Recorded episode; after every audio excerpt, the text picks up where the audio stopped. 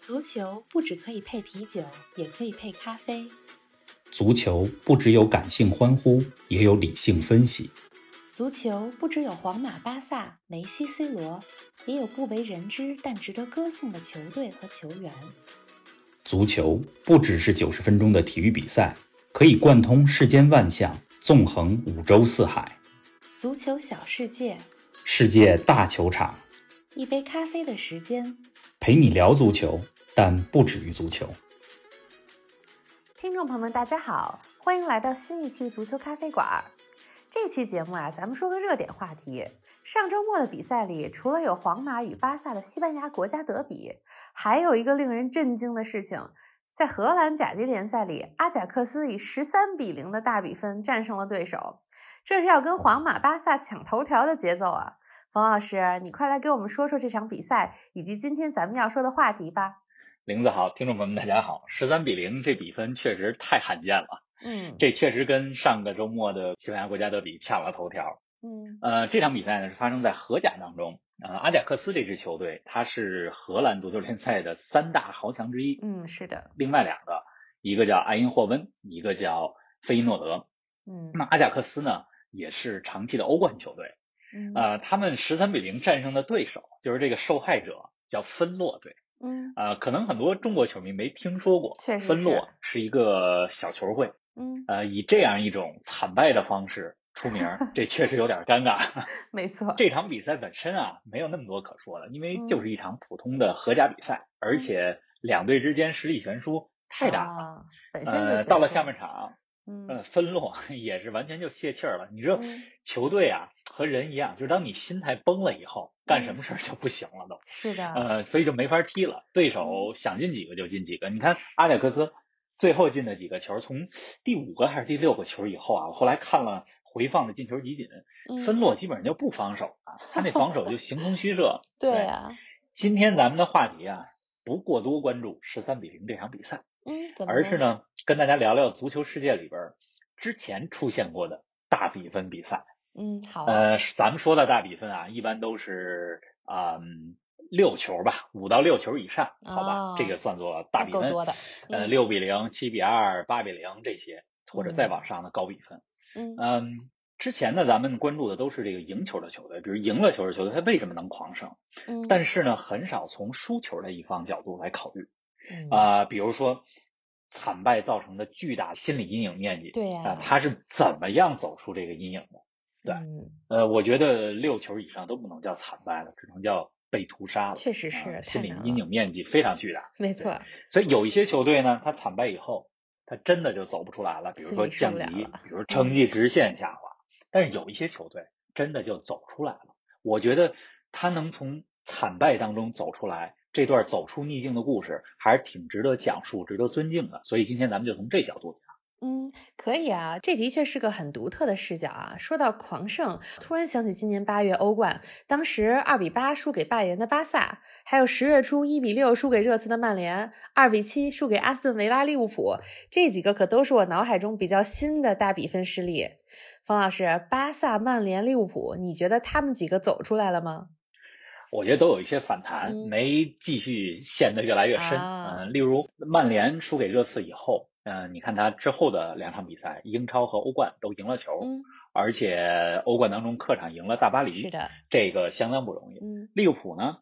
二比七输给维拉以后，嗯呃，这几场在联赛和欧冠当中也啊走上正轨了。嗯，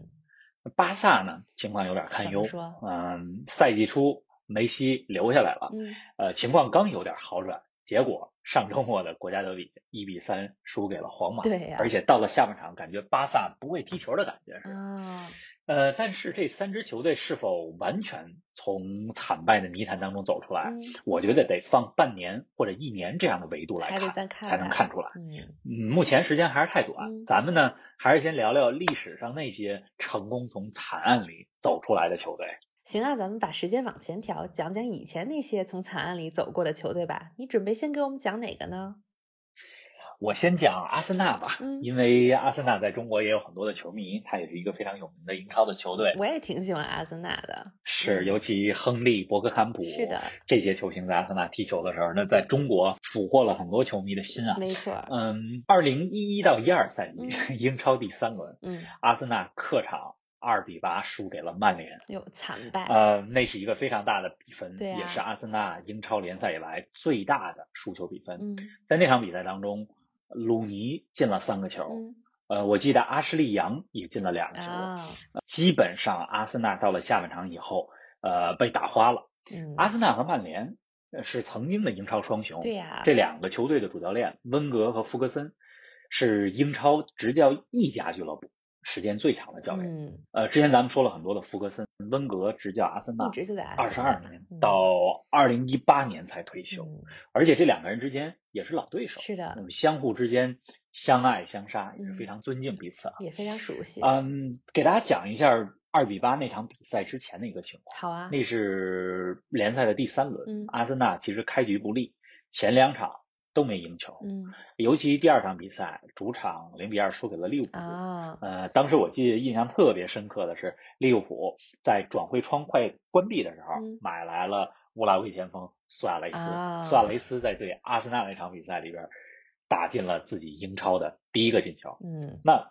联赛前两轮都没赢球，呃嗯输给了利物浦，来到了老特拉福德，就是曼联的主场。嗯本来想能战胜曼联，呃，给自己提提气，对呀把赛季初的这个颓势给扭转过来。嗯结果本身那场比赛，阿森纳开场以后能够看出来也比较冒险，嗯因为想赢球嘛。比较激进，结果，呃，自己没领先，啊、慢慢慢慢就被打花了。嗯那场输球以后，很多人都觉得说，尤其阿森纳的球迷都觉得这是世界末日了。嗯也觉得这是不是温格时代的终结，也标志着说阿森纳从一支强队啊、呃一支豪强变成了一支平庸球队啊、这样的一个转折点。嗯，所以那场输球以后，阿森纳的球迷们都非常的悲观。对呀，实际上从联赛的排名来看，球队也进入了降级区，嗯因为前很三危场险一了平两负。嗯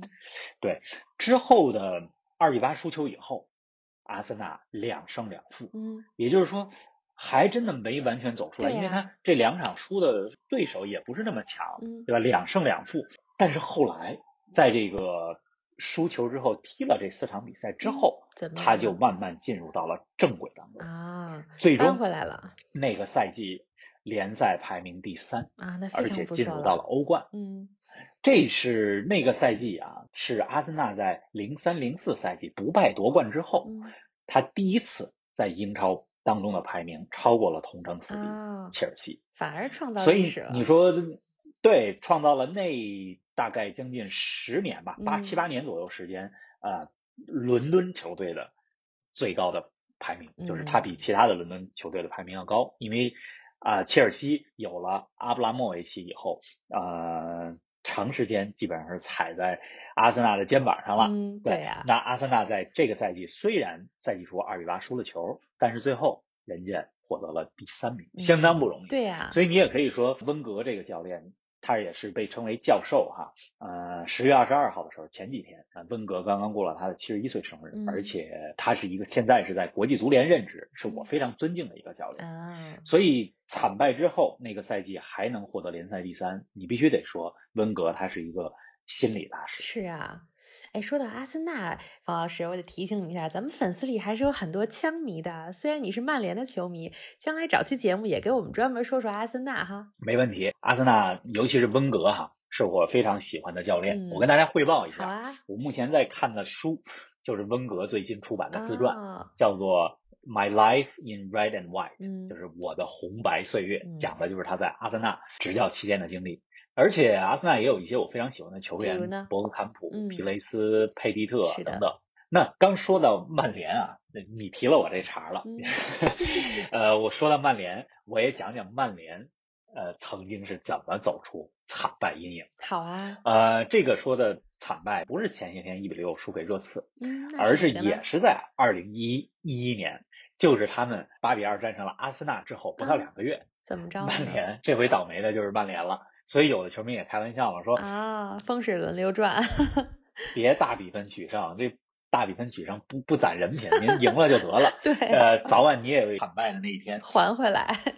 呃，结果 嗯八比二赢了阿森纳以后，不到俩月，嗯，人家主场一比六输给哎了呦曼城，啊，那也是曼联英超时代以来最大的主场失败了，而且嗯很丢面子。对呀，对，但是那个一比六之后，他们快速恢复，恢复的还不错。调整很快，呃，在一比六之后的九场比赛里，赢了八场，八胜一啊，那平。非常好了。呃，不过特别遗憾的是，那个赛季曼联还是把冠军拱手让给了一夜暴富的 曼城。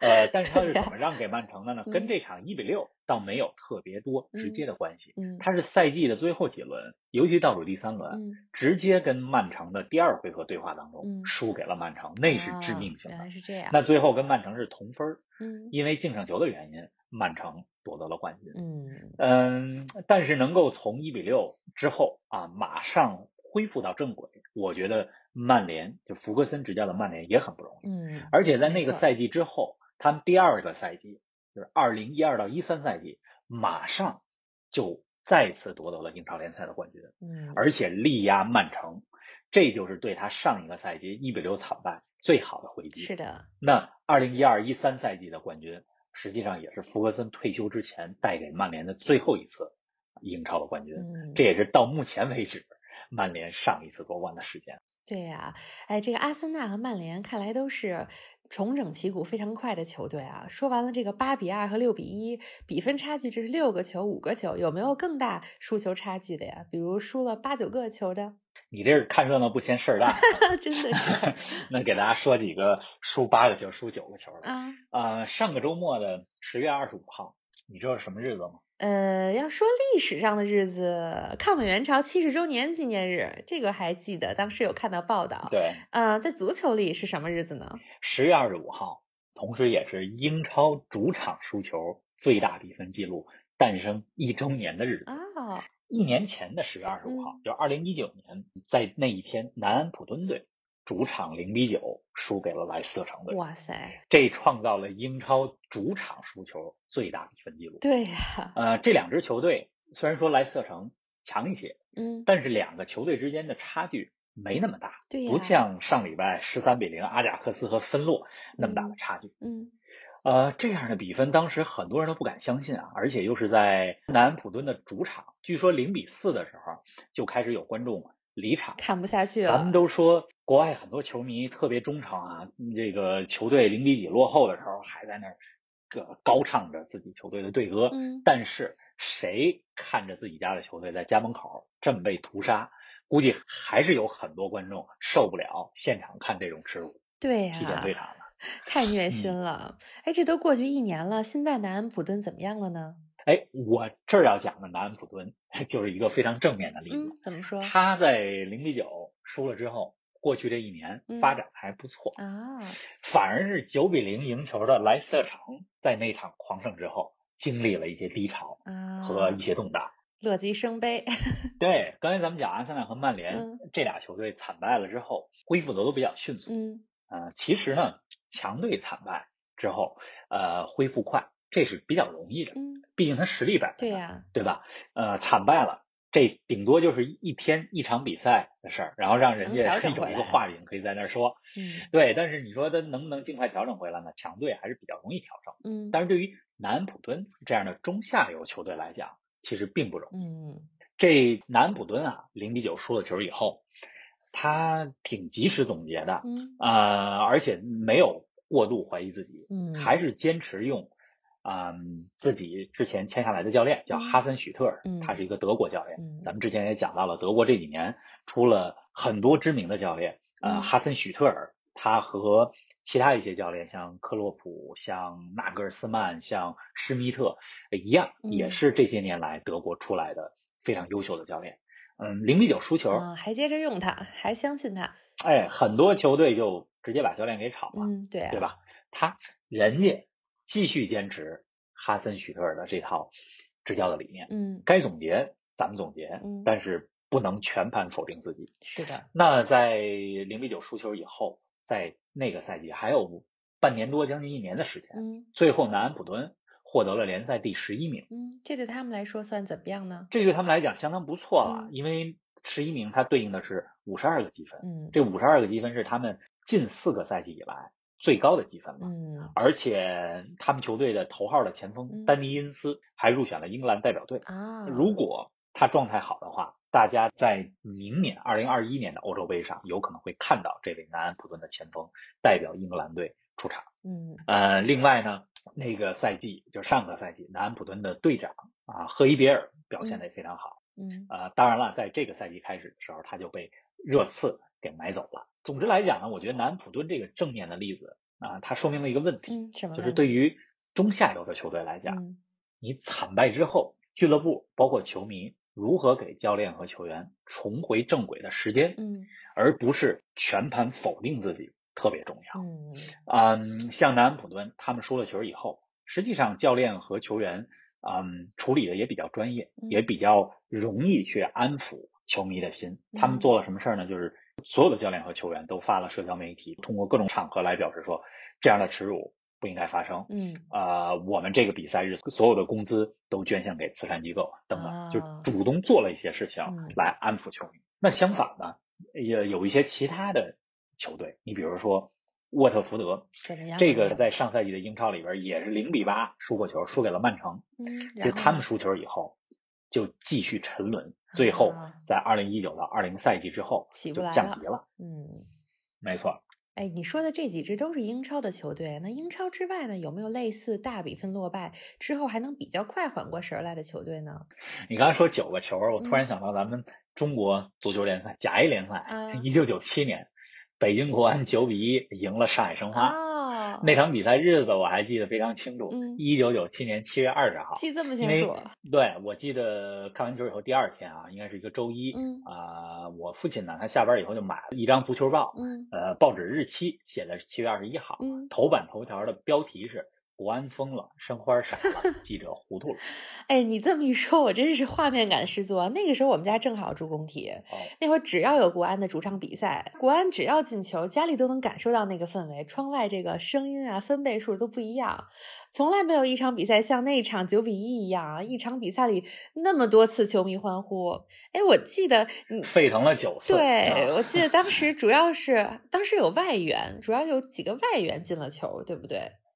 呃，国安当时有三杆洋枪，嗯安德雷斯、卡西亚诺和冈波斯。嗯，啊、但是今天啊，咱们不是要给申花球迷上口上撒 盐，我在这儿想说的嗯是输球的上海申花，嗯嗯他们输了球以后，接下来两场啊、也输了，嗯相当于就三连败，对呀输了国安之后，又输了大连，嗯又输了吉林敖东吧，那他们怎么办呃、三连呢败，但是三连败之后，人家也很快就调整过来了，嗯又马上有五连胜，啊，最后在那个赛季结束前的最后一轮比赛。嗯他们还主场战胜了，就在上海战胜了大连队。嗯那时候大连叫大连万达，是，的终结了大连队五十五场不败的金身。啊，而且那个赛季结束的时候，申花也获得了亚军，嗯国安是季军。看来这个输球激起了他们的斗志啊。对，也就是说短暂的低迷，然后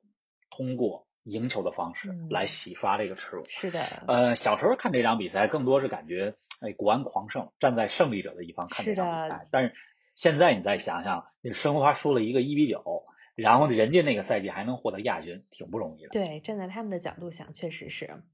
哎，咱们再来说说其他国家的联赛吧。你刚才说这个阿贾克斯十三比零战胜芬洛，嗯，这两个队之间实力本来就非常悬殊。嗯，我想起前几期节目里，咱们还讲了新赛季德甲，说谁能打破拜仁的统治；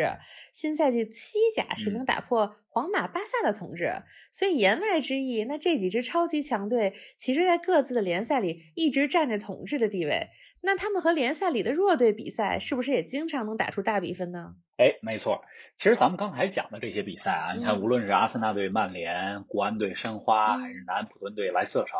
这实力之间还是比较接近是的这些球队之间。但是五大联赛当中啊，也有一些比较强弱分明的对话，比如说像上周末的阿贾克斯和芬洛，嗯，两队之间差距这么大，产生大比分其实也就不稀奇了。对啊，咱们先给大家来说说这个西甲。好啊你刚才也说了，巴萨和皇马，呃，是呃绝对的统治者，他们也是大比分惨案经常的制造者。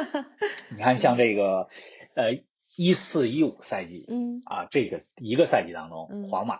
呃九比一 赢了格拉纳达，啊，巴萨八比零赢了科尔多瓦嗯，这是一四一五赛季。嗯，然后在之后的一五一六赛季，怎么呢？皇马十比二赢了巴列卡诺，嗯，巴萨八比零赢了拉科鲁哎尼，亚你。这个他们队的那个球队，我基本上都没太听说过。对，除了拉科鲁尼亚曾经有过辉煌，剩下几支球队基本上都是弱旅。嗯，你看，而且还挺有意思的，人皇马就爱主场大胜，啊，赢八个球； 嗯那巴萨呢，就爱客场大胜，赢你八个球。啊， 换一个呀，再说说除了西甲以外呢？再大家说这个拜仁，嗯 说到拜仁，我这儿呃第一个能想到的就是你要问我哪个球队是大比分惨案的制造者，嗯我脑海中第一个想到的最频繁的制造者就是拜仁慕尼黑。啊，今年的事儿大家都知道对了，呀欧冠八比二赢了巴萨，嗯德甲今年第一轮八比零赢了沙尔克零四。嗯呃，前几个赛季啊，哎，我说这个故事的时候，我自己都心里都想 乐，就是拜仁经常大比分赢球，嗯而且他经常大比分赢球战胜的还是同一个对手啊、哪个呢？这队呢叫汉堡队。啊，汉堡呢，实际上它是上世纪七八十年代的时候还算一个嗯强队吧，嗯，然后呢？但是啊，进入到二零一零年以后，就是嗯最近的八到十年，嗯这汉堡呢就沦为中下游球队了。啊，呃，二零一八年也降入了德乙。嗯拜仁在过去的这几年里，五次大比分赢过汉堡，嗯，都是多少分儿？两次六比零，两次八比零，嗯一次九比二。哎呀，所以看这上大汉克堡星了，也够惨 的。对呀，现在不用输拜仁了，嗯原因是因为俩队根本不在一个级别的联对啊赛，汉呀堡在德乙。嗯，碰不上了，终于嗯，，说完了德甲，嗯其他联赛其实也有，但是意甲这个大比分啊，嗯还有点意思。嗯，说而说且过去一个赛季，就是上个赛季的这个大比分，基本上很多的惨是来自于咱们之前说过的真蓝黑亚特啊，兰亚大。特兰大，嗯，呃，咱们节目里也讲过，亚特兰大上个赛季一个赛季进了九十八个球，是呃，的，攻击力超群。嗯对吧你光是这一赛季，他们就有四场大比分赢球，七比零赢都灵，七比嗯一然后赢呢乌迪内，啊，五比零赢帕尔马。你如果前几个球队对吧，对手都没听说过，那你嗯五比零赢了 AC 米兰，哎呦，这大家就觉得说还挺厉害 的， 有点唏嘘。对啊，那法甲更不用说了，嗯大巴黎一直是统治地位，对吧？嗯九比零、八比零，这也是经常见到的。嗯所以五大联赛里，我觉得英超还是球队之间相对实力比较接近的。嗯另外几个联赛里，呃意甲也还算接近，嗯但是德甲、法甲、西甲里都有超级强队嗯，和相对比较弱的球队，所以嗯大比分常见。